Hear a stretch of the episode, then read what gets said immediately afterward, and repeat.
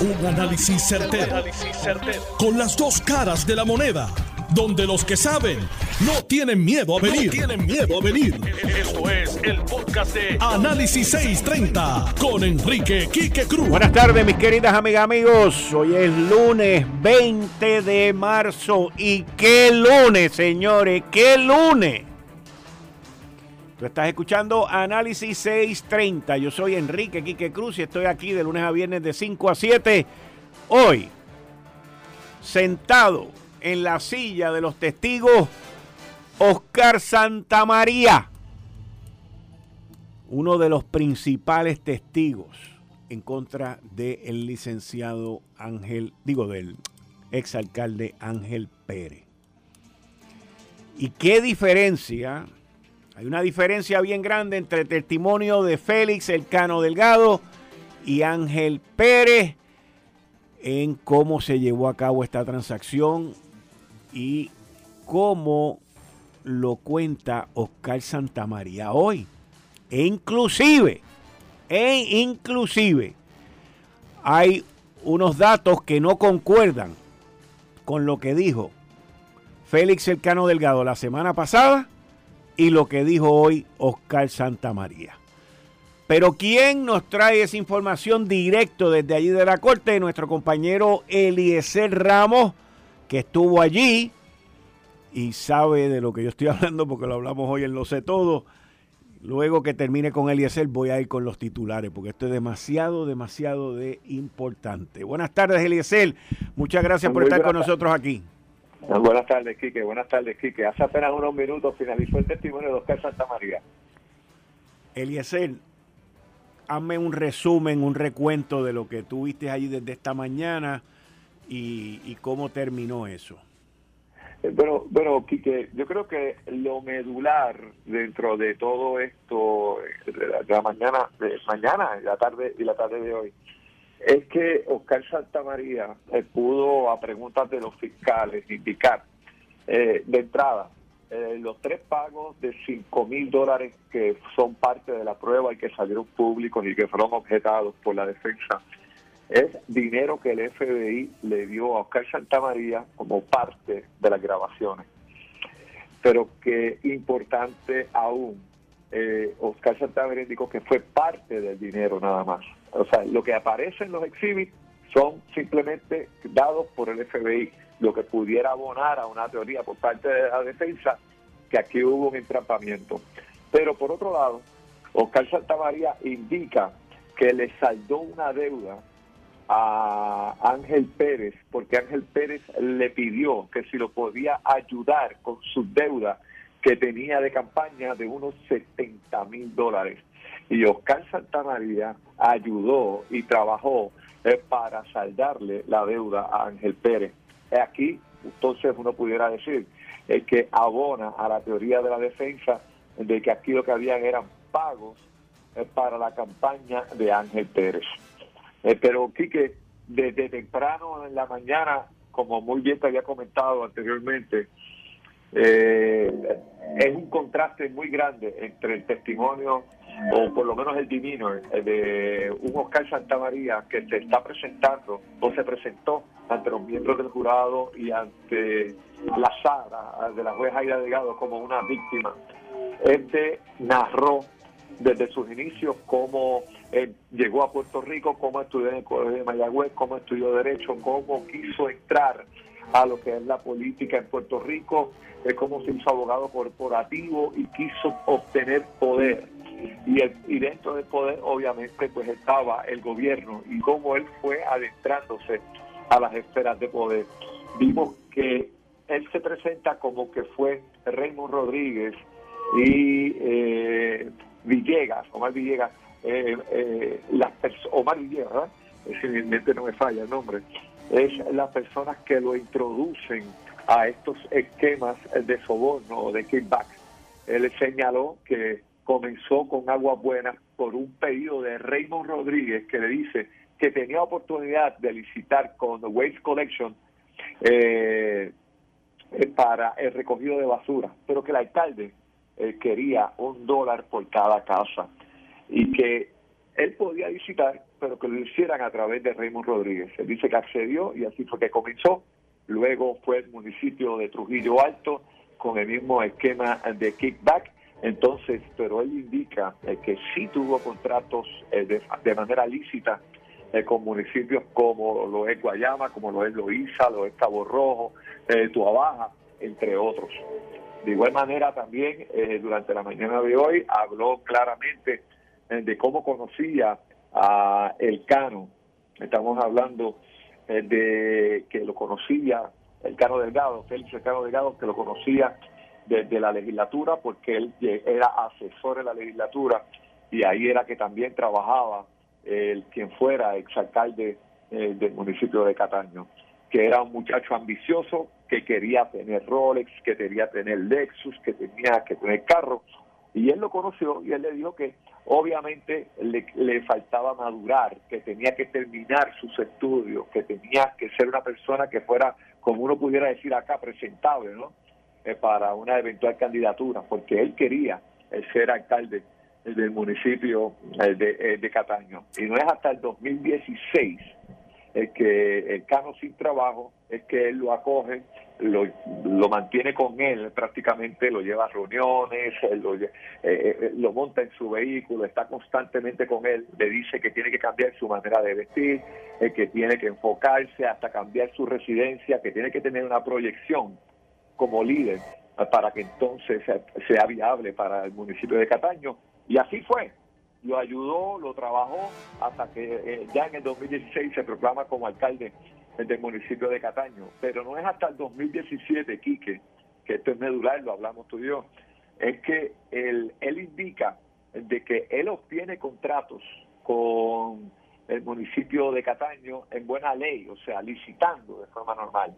consigue un contrato eh, con el CDT de, Cataño, eh, que tenía una compañía eh, que era VIP, eh, si mi no me falla, Health Solution.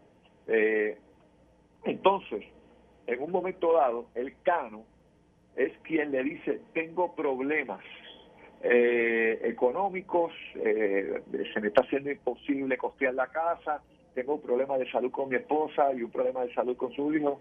Entonces, es aquí que el, el, Oscar en su testimonio indica que le dice cómo te puedo ayudar y cuando él le está diciendo que cómo te puedo ayudar es aquí que él le dice pues dame dos mil dólares eh, semanales eh, para esos efectos y entonces obviamente él accede por no perder los contratos que en el pliego, eh, perdón, debo de corregir, no en el pliego acusatorio, sino en el acuerdo que fue mostrado en Sara, el plea agreement que firmó el 30 de noviembre también del 2021, Oscar Santamaría, detallaban cantidades astronómicas eh, que tenía contratos por más de 40 millones de dólares.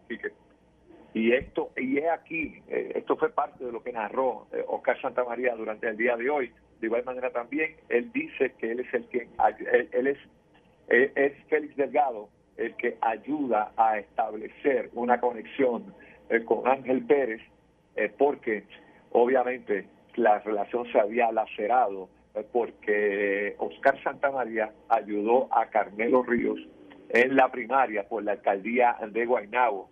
Inclusive lo ayudó con donaciones económicas, eso salió hoy en corte a eh, al senador Carmelo Ríos y eso lo hizo una enemistad o prácticamente que se lacerara la relación entre Oscar Santamaría y Ángel Pérez para entonces luego Félix Delgado traerlo a la consideración de Ángel Pérez.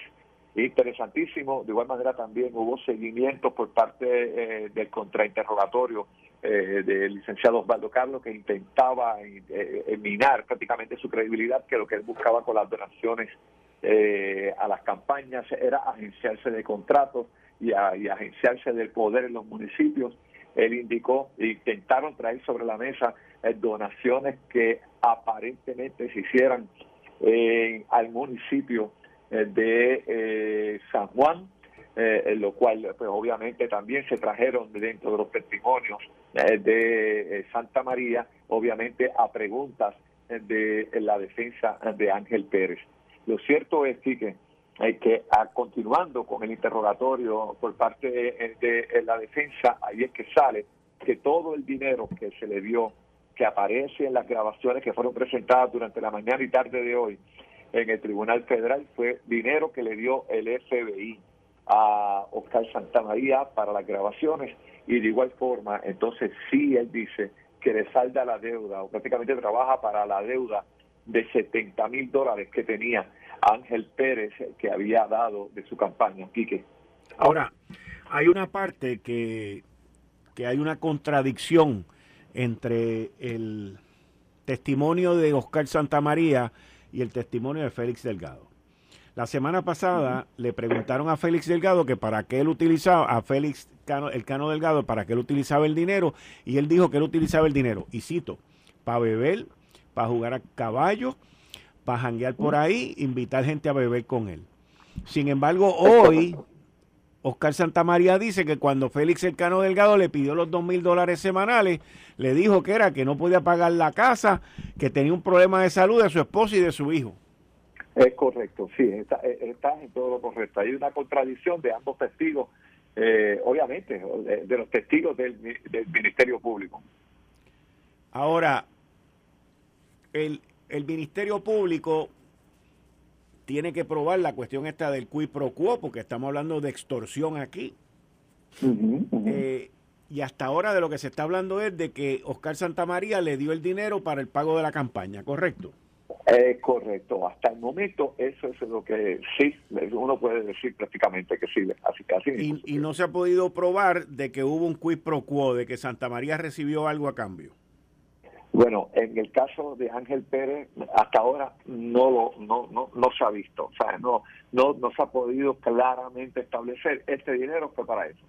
Ahora, este dinero fue para lo otro. Cuando en, la, en, la, en las comunicaciones, Kiki, discúlpame, sí en las comunicaciones que había en sala, que diga, presentaban en sala las grabaciones, sí se discutía, por ejemplo, ayúdame con esto, ayúdame a que salgan estos pagos ayúdame a que, por ejemplo, ¿cómo te puedo decir? Ayúdame cuando va a salir la subasta para esto.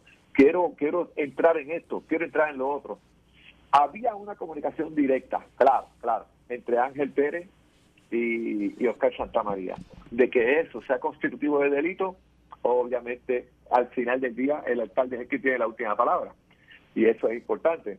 Creo que todavía no se ha podido establecer por parte del testimonio de Oscar Santamaría, claro, entienda, eh, que aquí había un cuento eh, con, con, eh, Ángel Pérez. Santa María Ángel Pérez. Ahora, cuando, cuando tú dices el demeanor, estás hablando de, de, la manera como se comportó Félix Elcano Delgado la semana pasada y cómo se comportó Oscar Santamaría. Oscar Santamaría llegó a llorar hoy. El Cano la semana pasada se presentó como un tipo honorable, donde habían unos códigos de lealtad. Sin embargo, Oscar Santamaría hoy, según lo que leí, tildó de inmaduro a Félix Elcano Delgado y dijo quería tener Lexus, Rolex. Le dije que tenía que esperar a ser más maduro, a terminar sus estudios. Correcto. Ahora, correcto, eh, yo, yo también en el Silver Lining, en la línea esa que tú más o menos escuchas y entiendes, veo, entiendo o analizo o interpreto que, hay cierto coraje o animosidad de parte de Oscar Santamaría al Cano, porque el Cano fue el que lo choteó y lo metió en este lío. Después que le, le dijo, vamos a hacer un pacto tú y yo y nadie puede hablar aquí. Sí, sí, sí. Sí, sí, no. Eh, eh, eh, y, el, y, el, y las declaraciones entre líneas que tú veías en el Cano, era una persona. Mira, el, el, el esquema es este. Por ejemplo, si tú recordarás que el viernes pasado el Cano dijo claramente que aquí el esquema es evidente. Quien te ayuda en tu campaña, tú tienes que darle contrato, porque si no estás en problemas. Eso fue una declaración, un statement que hizo eh, Félix Delgado en, corte. Acá no. Acá te estás viendo a un Oscar Santamaría eh, que, como te dije, o sea, yo llegó un momento, yo discutía con los compañeros periodistas que yo decía, pero es que llegó un momento en que pareciera que él es víctima. Claro, no digamos víctima, ¿verdad? Porque cayó en un esquema. Pero fueron otras personas que lo meten en el esquema. Hasta ahora, lo que habíamos conocido, lo que nosotros habíamos conocido, Oscar Santa María, era que Oscar Santa María era el, núcleo, el eje de todo lo que estaba pasando. Eh, sin embargo, en sus declaraciones es, es como que él lo está diciendo, yo caigo en esto por Raymond y por Villegas.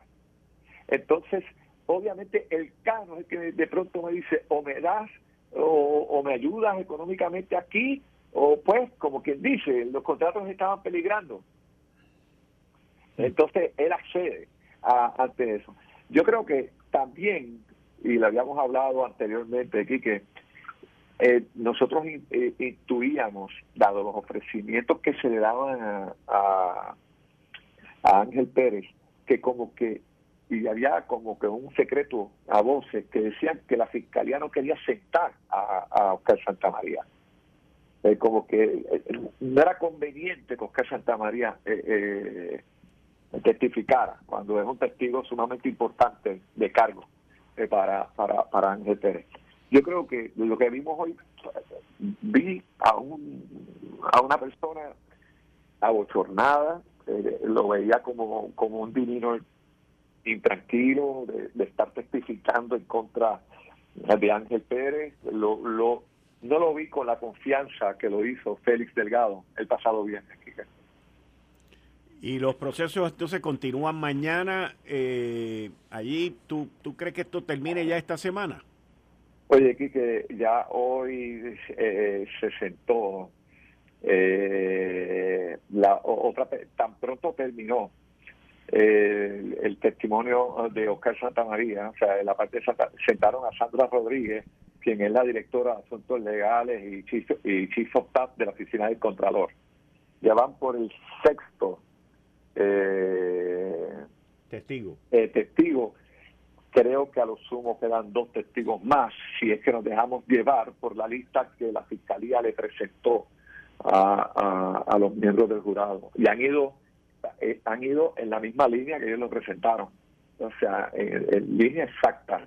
Eh, que no están fallando prácticamente en nada en, la, cronología, en el orden que ellos la presentaron eh, a los miembros del jurado. Así que yo creo que esto puede estar terminando por parte del Ministerio Público durante el día de mañana para que entonces la defensa de Ángel Pérez eh, eh, decida eh, cuáles serán los testigos que ellos van a estar presentando y adicional que, que está sobre la mesa el hecho de que Ángel Pérez pueda sentarse a testificar a su favor en la sala de la juez Aida Delgado. Esa es la parte. Claro, va a ser suma, va a ser sumamente interesante que y sobre todo porque esto es un juicio por jurado, aquí no estamos, Aquí, aquí no se le está hablando juez eh, que puede entender, eh, que puede, pues, pues ¿cómo, ¿cómo, uno le dice? Eh, cuestiones de derecho, si no se ha demostrado o no se ha demostrado. Esto es una interpretación, la que yo hago, la que podemos hacer nosotros aquí ahora a través de la radio, pero hay que ver lo que pueda estar intuyendo los miembros del jurado, eh, y es un jurado que tiene una composición bien interesante, de verdad. Y de igual manera, me imagino que ellos van a sopesar eh, lo que pasó en el caso de Sixto George, que él no se sentó a declarar y el jurado lo fulminó inmediatamente también. Eh, exacto, no, no, no, y, no sé, no sé. Eh, veo un jurado que es como que medio, va a ser un jurado un poquito complicado. Eh, digo, para mí... ¿En qué sentido? ¿Complicado en qué sentido? Eh, te voy a dar, por ejemplo, un comentario. Te voy a decir un comentario a mitad, porque no te voy a decir el comentario completo.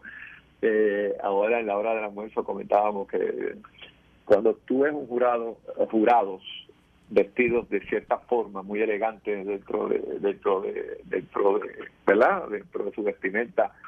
Eso te da un indicio sumamente conservador. ¿entiendes? Okay. Ajá, y con los abogados que yo he hablado a, nivel federal me dicen que, que prefieren gente conservadora de edad porque los jóvenes jalan el gatillo rápido Sí, sí, sí, sí. Lo que pasa es que en mi interpretación a veces del conservadurismo eh, es que a veces son más aliados a recintos en donde están sentados, ¿me estás entendiendo? Sí, sí, sí, pero, eh, pero ¿cómo, cómo, ¿cómo ve? Aquí yo creo, mira, aquí yo creo que una parte clave de esto es si el jurado se quiere pasar por la piedra a Ángel Pérez o al Cano Delgado.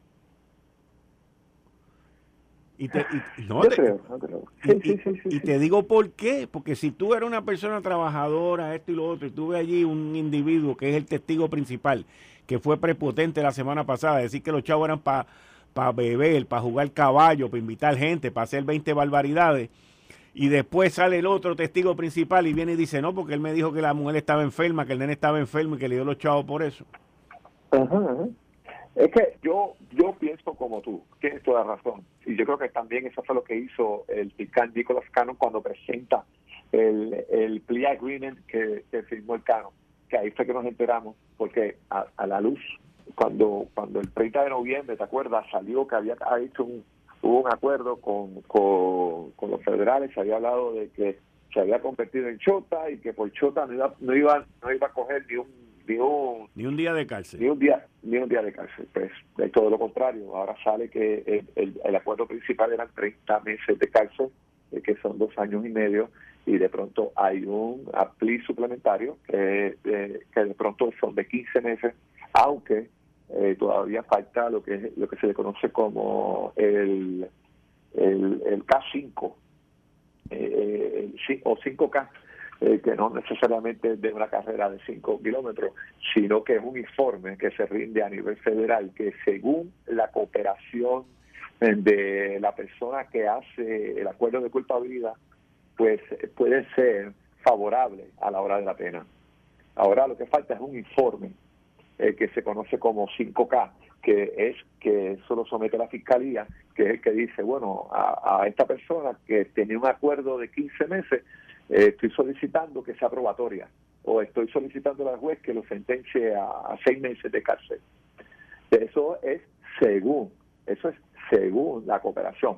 Entonces, como yo estaba diciendo esta tarde, que no es menos cierto que gracias al Cano, a nivel federal, oye, ah, diciendo gracias, pensando yo como, como, como la Fiscalía Federal, gracias al Cano tiene la convicción de Bow, tiene la convicción de Villegas, tiene la confesión de Santa María, tiene la confesión de Rey Rodríguez.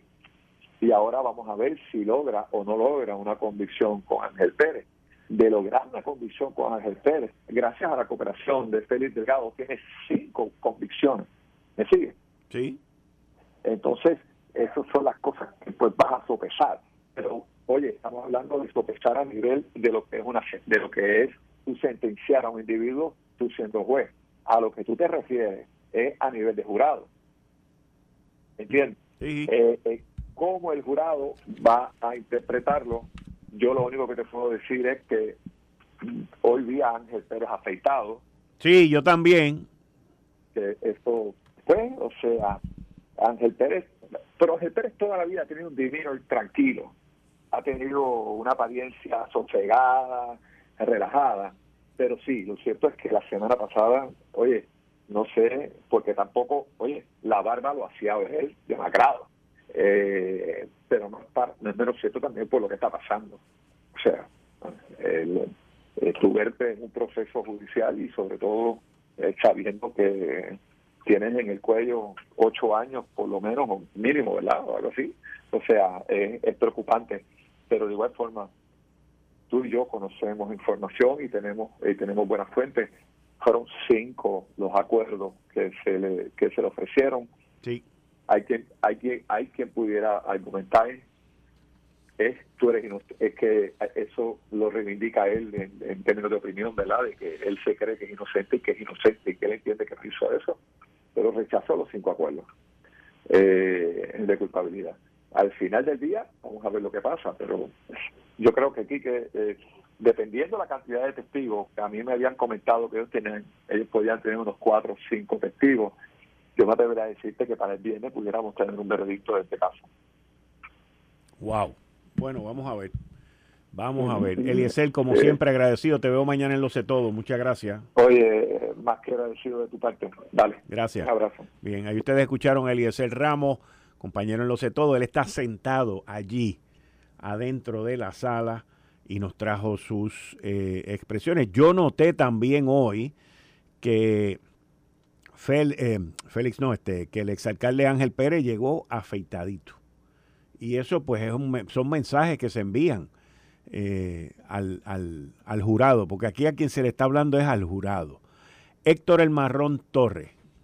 Saludos, a ti y a la gente que nos Sí, saludos, Kike, a ti a la gente que nos oye. Como siempre, un placer. Yo lo único que, o escuchándolo a ustedes hablar aquí y hacerles resumen ese que hicieron de lo que pasó hoy allí en el Tribunal Federal, lo único que tengo que decirte es, y quería hacer el comentario, yo no pienso que ningún de los testimonios eh, contradice a otro. Porque los políticos mienten. Y Oscar Santamaría engañó, este, parece que el cano engañó a Oscar Santamaría. Sí. Sí, porque le dijo. Le dijo que eso era para mi mamá está enferma y están de esto que se echó a llorar.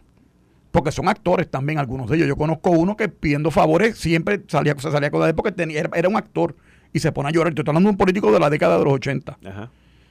Eh, y a mí me parece que eh, a mí no me sorprende nada, nada, ni una sola, nada de lo que ha desfilado hasta el día de hoy, porque me envían unos resúmenes por, ah, unos ah. por aquí, por, por screenshot, por Twitter, de unas cuentas que están cubriendo lo que pasa allí. Todavía no hay un elemento que no me sorprenda a mí. Ni declaraciones que hacen familiares del acusado que cuando salen del tribunal no me sorprende nada. Hmm. Y nada, y, y eh, lo de la barba y lo de las camisas y lo de las actuaciones cuando uno llega a un tribunal que uno pone cara de pan pop y de, de verdad de bendito de, de cojanme en pena porque yo estoy sufriendo mucho. Yo creo que el hastío del pueblo de Puerto Rico con la corrupción pública ya llega a unos niveles que se pasó, de, se pasó de la de la de la coronilla. No oye. Y ¿verdad? yo creo que tiene que haber algo de fuerza mayor que no he visto todavía para lograr virar el, curso de para dónde parece que se dirige, dirige, la cosa en este momento.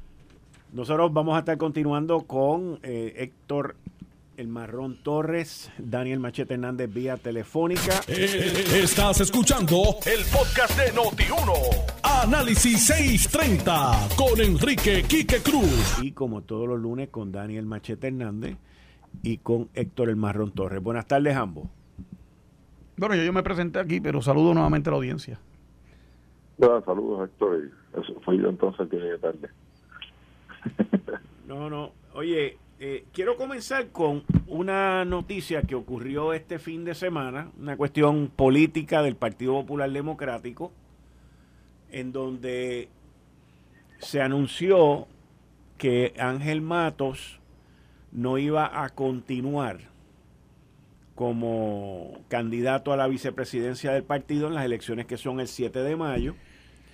Y de eso, pues ya de facto eh, ponía a Charlie Delgado como vicepresidente en, en, esa colectividad, que lleva más de 10 años ahí.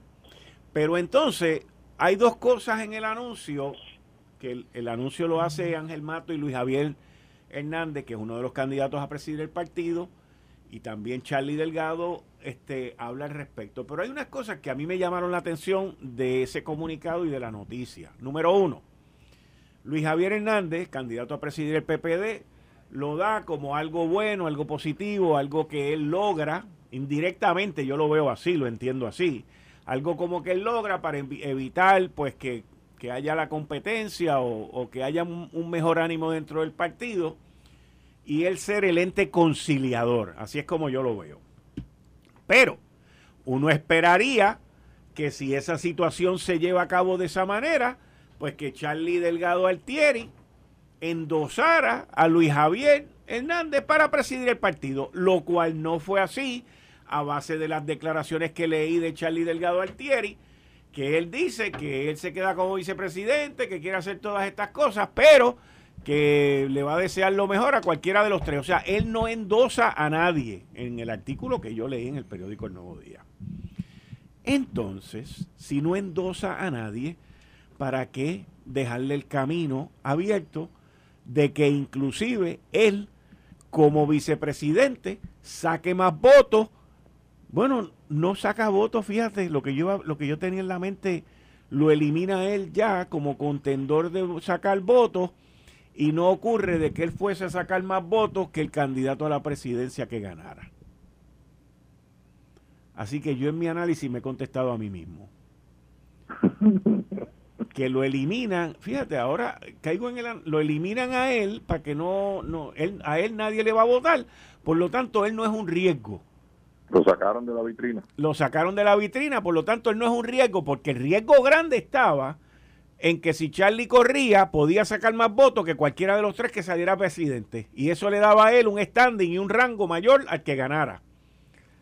Pero con todo y eso, vuelvo a, mi punto original, eliminado ese que es el riesgo más grande, vuelvo a mi punto original de que le hacen el camino fácil, pero él no endosa a nadie.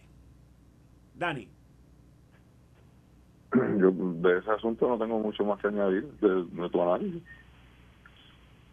O sea que la meta no era que endosara a Luis Javier, la meta era que no corriera.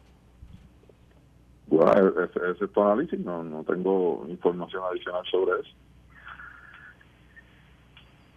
Porque estaba en riesgo de que él podía sacar más votos que cualquiera de los demás.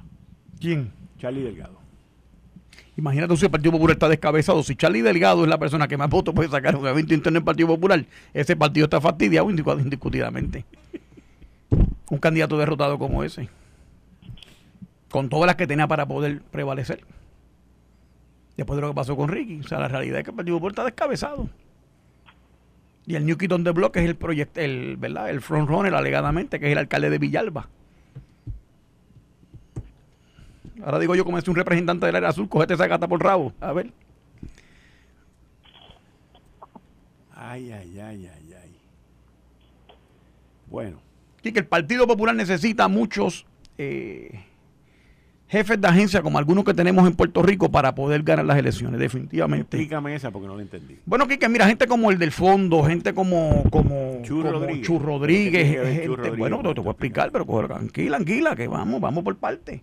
Mientras tú tengas jefes de agencia que eh, hostigan empleados de, que identificados con el Partido No Progresista en, las en, las, en las agencias que dirigen. Pero Chu está hostigando a alguien. Oh, hazte una encuesta en, al interior de la corporación del Fondo del Seguro del Estado con los empleados del, afiliados al Partido No Progresista. ¿Y qué dicen? Que están furiosos con él. Pero me dicen que hasta tienen hasta un voto de huelga. validado por la misma gente, la empleomanía eh, identificada con el Partido Nuevo Progresista. Fíjate, yo lo que he escuchado ha sido de que ha hecho tremendo trabajo. No, pues yo escucho otra cosa. Y, de que, y de que ha cogido las finanzas y las ha puesto en órbita. Claro que sí. ¿Ah? Y lo, tiene, como el pueblo judío sin Estado eh, eh, navegando por ahí. Porque el fondo ya hasta los edificios del fondo ya no existen tampoco. Bueno, porque porque ha hecho lo responsable ante la irresponsabilidad de lo que se hizo ahí antes. Le dieron una multa a un empleado por unos salarios de vengado ilícitamente y él vino y le aumentó el salario a ese mismo empleado para que pague la multa.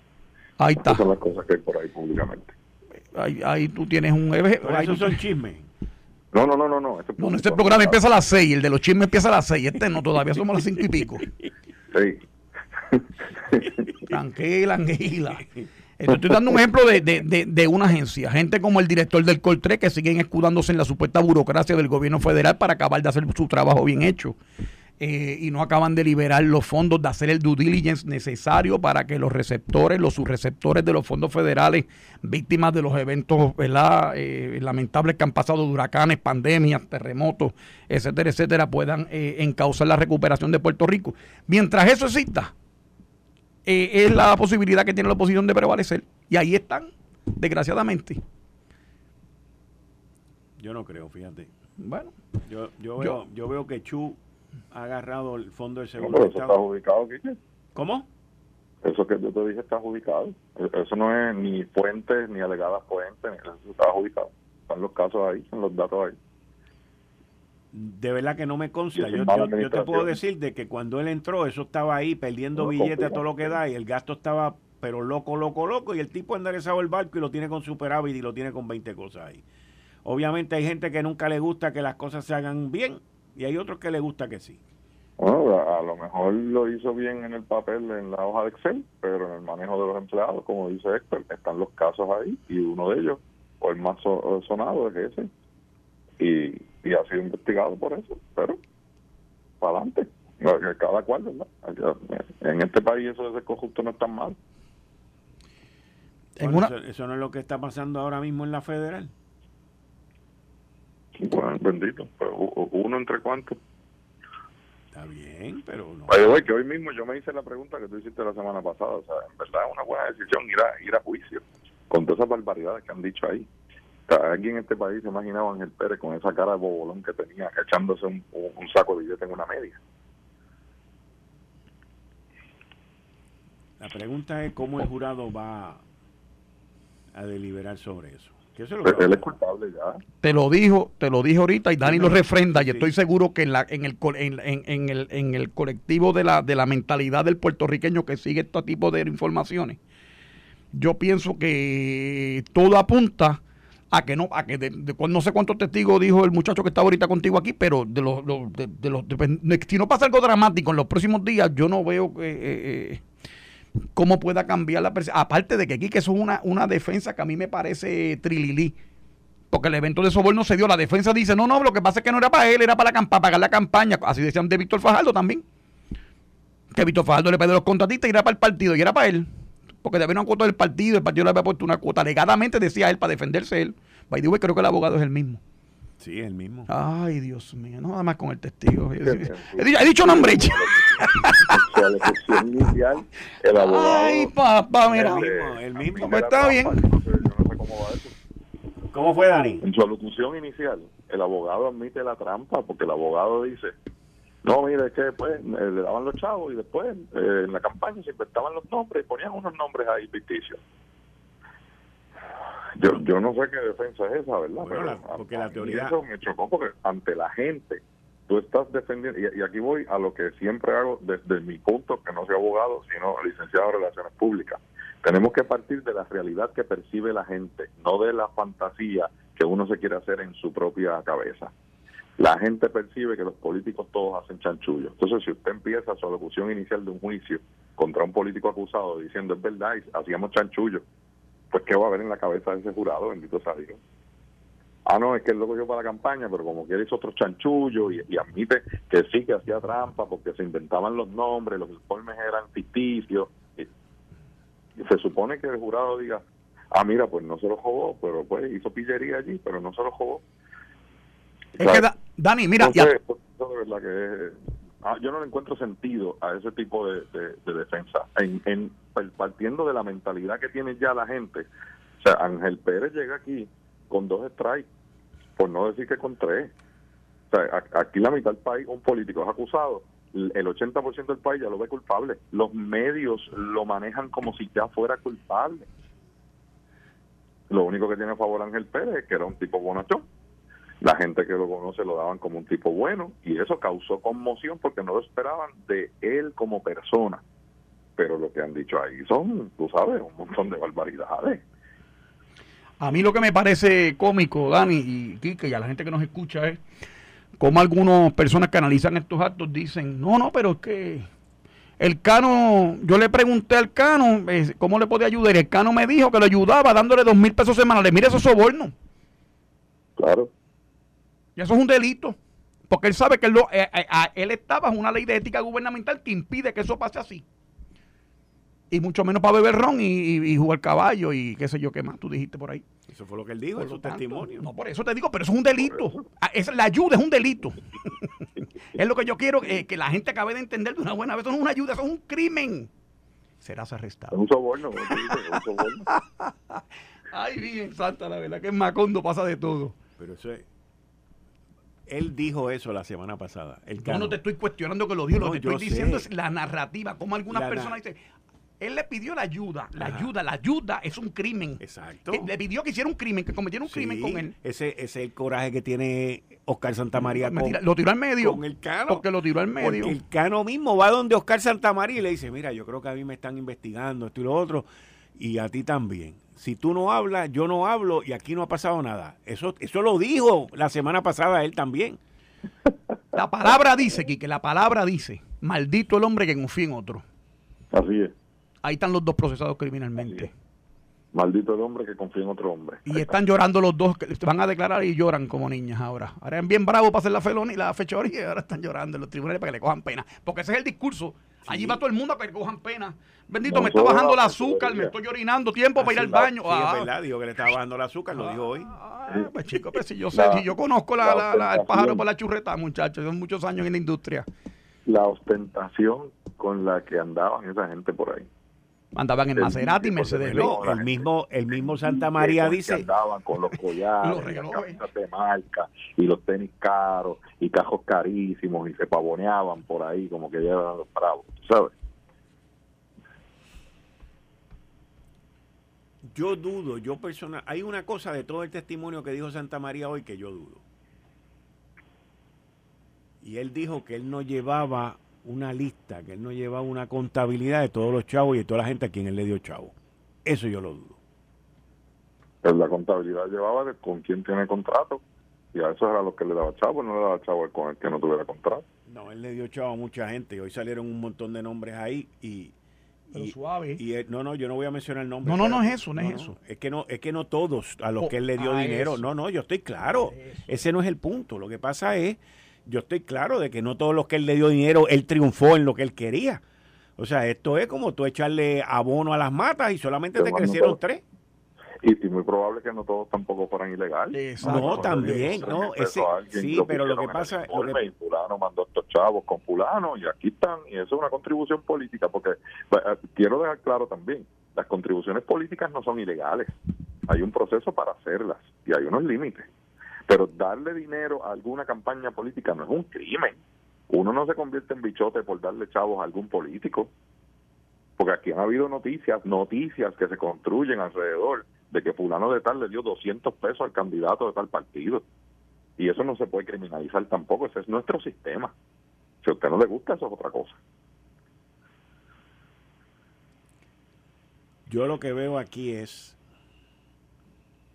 en mi opinión, en mi opinión, que han circunscrito esto a un periodo de tiempo y han dejado gente fuera. Esa es mi opinión. ¿Quién ha, ha hecho eso? ¿Cómo? ¿Quién ha hecho eso? No, lo dije yo. ¿Quién lo ha hecho? No sé. No, no, no, pero ¿quién, quién es que ha circunscrito esto? Ah, bueno, los federales. Los federales. Los ah, bueno. federales circunscribieron esto a base del testigo, de, del, del testigo principal de ellos, que es Félix Cercano Delgado. Claro. De Oscar Pero Santa Y. Oscar Santa. María, y Oscar Santa María se aseguró, esta es mi opinión, by the way. Oscar Santa María se aseguró de circunscribir su testimonio y su acuerdo con los federales en lo de Félix Cercano Delgado. Esa es mi opinión. Y, y el día anterior, cuando el Cano testificó, Pero que eso no lo sabemos, el Quique. Delgado testificó, habló de, del- del cómo él decidió ir a chotear a los demás. Eh, digo, y estoy hablando con palabras para que, que todos los que nos están escuchando lo entiendan. Cómo él decidió ir a chotear a los demás cuando se dio cuenta que había metido las patas y tiró al medio, a medio mundo allí, para negociar a ver si él podía salirse con alguna probatoria después de todo lo que había hecho. Bueno, Porque esto se ha dicho y, y, y desdicho por todos lados. Quien llevó a Santa María, a donde a los alcaldes y a los municipios, y quien eh, y le dijo, dale chavo a este, a aquel y al otro, fue Félix Delgado. Fue el Cano.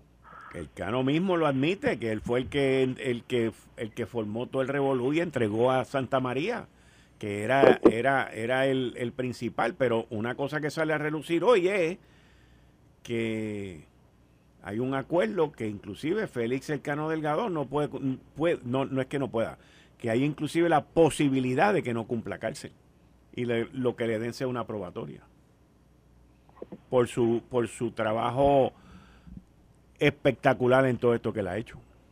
Por Chota. Lo que pasa es que Por no Chota, porque sabemos. este no es, y perdóname Héctor, no, este no es el caso del que ve un delito y va y aporta para que cojan a quien preso. Este es el Chota.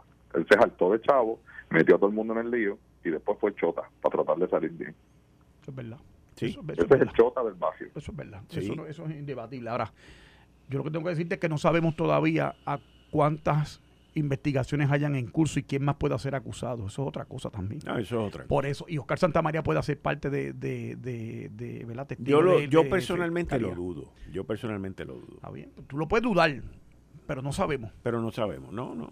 Y ahí queda esa... esa... Y, un, y, un, punto que trajo, que trajo Eliezer Ramos la semana pasada, que, que yo lo encontré muy bueno, bueno, bueno, es que gracias a que el exalcalde de Guaynabo, Ángel Pérez, tomó la decisión de declararse no culpable, es que nos estamos enterando de todo esto, porque si se hubiese declarado culpable, aquí no nos enterábamos de nada de esto. No nos enterábamos de nada de esto. Ajá, ¿y qué pasa? Bueno, pues por lo menos que está saliendo a la luz pública. bueno. Y yo entiendo que es muy bueno y factible. A mí me sorprende, yo te voy a ser bien honesto, te voy a hablar con el corazón. A mí me sorprende, yo, y la gente lo sabe que yo hablo así. La, a mí me sorprende que él no haya aceptado un acuerdo de, con Fiscalía Federal. A mí también. A mí de verdad Porque que... yo personalmente no veo cómo un jurado, o sea, después de la foto y los videos, aunque digan que era para la campaña, mira, aunque digan que era para, para el hogar de, de, de lo que sea, ¿Sí? yo no veo cómo, no veo cómo, no lo veo. Oye, y con esos abogados, eso le tiene que estar costando más de un cuarto millón de pesos. Esa parte yo, de verdad, bueno, yo de verdad que no sé. Bueno, yo, son caros. Bueno, pero, pero es una conjetura mía, pero tú sabes, eh, caramba, tú sabes, tampoco podemos ser, querer ser tan inocentes. Son abogados buenos. Eduardo, Valdo Carlos, estos no son este abogados que están en los pasillos esperando ver una vista por 300 pesos. Estos tipos se dedican a eso. Y, eso no es barato. Y, y, tú decirle al abogado, yo voy a ver este caso. Y, y, eso significa que ellos no solo tienen que litigar en el tribunal, también tienen que estar pendientes de lo que sucede en la opinión pública, por programas de radio, televisión, qué se dice, quién habla. Oye, eso no cuesta dos, dos, dos pesetas, hermano. Yo no sé por ustedes, pero yo cierro diciendo sobre este tema lo siguiente. En base a todo lo que tú te del costo de los abogados, etcétera, etcétera, la, la, la prueba eh, que está desfilando ante el tribunal, a la que la defensa tiene acceso y él, o sea, Ángel Pérez sabe lo que es, ¿verdad? De lo que, de lo que se le acusa y por qué se le acusa. Eh, sigo sin, sin entender cómo es tan, cómo fue tan arrojado de descartar eh, los acuerdos que se le propusieron. Eh, eh, francamente, eh, ¿verdad? Yo creo que no se compra el atenuante, se compra el agravante de insistir en una inocencia cuando los políticos en un tribunal de justicia la presunción de inocencia es bien, bien, bien difícil poder tenerla. Y yo creo que el hastío colectivo del pueblo de Puerto Rico, tanto electores PNP, popular, independentistas, comunistas, marxistas, cristianos, ateos, de todas las, de todas las creencias, Abid y por Abel, es hastío total contra la corrupción pública. Sí, y, y, y, por eso lo digo y lo repito, cuando les radican los cargos ya tiene dos strikes, por usar el lenguaje de, de béisbol que está en la comidilla en estos días. O sea, ya el 80% está en tu contra está más que cuando te radican. O sea, y, y, miren la forma, cómo se usa el verbo, cuál es la semántica que se usa cuando se refieren a ellos. Supuestamente, alegadamente, con eso lo suavizan para cumplir con que no se está difamando a nadie, pero por ahí para abajo toda la información es especulativa y son conjeturas y medio mundo dice, sí, hizo esto, aquello y lo otro, y este es un caso que llega luego de que tanto este el Cano Delgado o buscar Santa María hayan visto fotos, hayan visto videos, la gente se haya quejado de verlo por ahí jangueando como si nada, después de, de, haber salido a la luz pública los casos y, en lo que él estaba involucrado. Yo eso, o sinceramente, lo veo bien, bien, bien difícil, bien cuesta arriba, no sé qué es lo que ellos tengan, ¿verdad? Si acaso este, como prueba de poder desmentir a algunos, porque los casos que no son publicitados, tú puedes llevar al, juez o al jurado a crear una duda de si le creen a fulano o no. Pero tú llegar, después que la gente ve la foto con el sobre en la mano, con todos los chavos, que ahora te dice que se lo metió debajo de una media en un restaurante, tú, tú, tú llegar al caso para tratar de decir no, porque es que él miente, porque es que lo que él dice no es totalmente verdad. Tú, tú, para tú confiar en eso y que el jurado dude de que lo que está diciendo sea cierto, cuando ya tú has visto la foto del tipo con, con el sobre en la mano, yo eso lo veo bien difícil, bien difícil, bien difícil. Yo pregunto, y lo dejo a, a, a, que la gente lo analice, si es propio que un alcalde le pida a un contratista que le ayude a pagar 70 mil dólares de deuda de una campaña. Pero es que... ¿Esa es la pregunta? No, pero yo, yo oye, yo no soy abogado ni de no, defensa sé, ni nada, ¿ok? Y tú tienes toda la razón en tu argumento.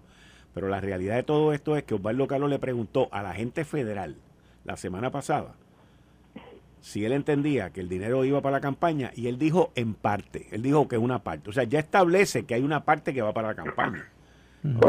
Hoy Oscar Santamaría también acepta que el dinero se fue para pagar una deuda de campaña, que esa es la teoría o la defensa de Ángel Pérez, de que esto era para la campaña, que esto no era para darle contratos al tipo. Y eso, ¿Y una qué dijo el, vice, el director de finanzas del municipio? y eso es, espérate, y no, no, de eso, la campaña. ¿ah? Director de finanzas de la campaña, el que tiene que saber si eso estaba en los informes. Pero la cosa sigue siendo una ilegalidad. Digo, ¿verdad? Y yo viéndolo como un jurado. Digo, ah, los chavos eran para la campaña, pero fueron 50 mil pesos que dio el contratista porque estaba cogiendo chavos en el municipio. A eso es a lo que voy. Eso es, eso es lo que el jurado va a ver. Claro, tú le puedes decir a un colaborador tuyo, necesito 75 mil pesos, 100 mil pesos, 200 mil pesos para campaña. Eso pasa todos los días. Lo que no puede pasar es que tú saques 50 mil pesos de tu bolsillo y se lo des. Eso es ilegal aquí. Hay países Sí, que pero, no lo pero, Aquí es ilegal. pero, la- pero a él no lo están actividad- acusando, es que a él no lo están acusando por la ilegalidad, lo están acusando por extorsión. Claro, pidió, pues, bueno, por eso, porque porque es a cambio del contrato o esa consecuencia del contrato. Como tú tienes un contrato de fondos públicos, dame chavos para mi campaña. Eso sigue siendo ilegal. Que es lo que Héctor decía ahorita más temprano. Eso sigue siendo un acto ilegal. Lo que- por eso es que digo, pedirle a alguien que cógeme 100 mil pesos, eso no es ilegal. Y tú invitas a 50 personas que cada uno dé 2 mil pesos de su bolsillo, que son gente que los pueden dar. Eso no es ilegal. Lo que es ilegal es que tú lo saques de tu bolsillo o que alguien te diga a ti, como tú tienes contratos aquí, me tienes que dar 50 mil pesos de tus chavos. Eso también es ilegal. Ay, mira, este Dani, también es ilegal eh, prender una casa en fuego y cobrarle el seguro, pero si no lo están acusando de eso, pues el tipo cometió un acto ilegal, pero lo tienes que acusar por lo que hizo ilegal. ¿Entiendes lo que te quiero decir? O sea, Exacto. y yo no estoy y yo no estoy siendo abogado de él ni contradiciendo ni nada. Lo que te estoy diciendo es, si a ti te acusan de asesinar a alguien, Eso es el tecnicismo. bueno, no, es que no es tecnicismo, Dani. Es que, Sí la- que- es que pero oye, tú eres el ejemplo. tipo que habla de democracia, de libertad, de, de, de, de todas estas cosas, injusticia. Entonces vamos a meter, y no estoy hablando de Ángel Oye, Pérez, estoy hablando de otra cosa. Entonces, un tipo que es acusado de tráfico de droga, lo vamos a meter preso porque se robó 100 pesos. No. Bueno, Lo metieron preso no por vender. Este, El este, Capón fue ¿cómo preso por evasión Al de impuestos, no por los asesinatos. ¿Y por qué lo acusaron? ¿Cómo que por qué lo acusaron? Por eso, por evasión. Por eso. pero no lo acusaron por matar gente. es que la gente, tú acabas de decir que dijo que en parte, en parte sí era para la campaña, en parte no. Lo que dijo la gente, y Oscar Santamaría machea Te voy a perfectamente bien. Te voy a dar mi punto. Te voy a dar mi punto. Yo no estoy defendiendo, oye, no me malinterpreten. No, pero claro que no, estamos interpretando la vida, lo que- jamás. Lo que, ha desfilado por allí. Tranquilo, aquí, Jamás, jamás. Esto fue el podcast de Notiuno. Análisis 630 con Enrique Quique Cruz. Dale play a tu podcast favorito a través de Apple Podcasts, Spotify, Google Podcasts, Stitcher y notiuno.com.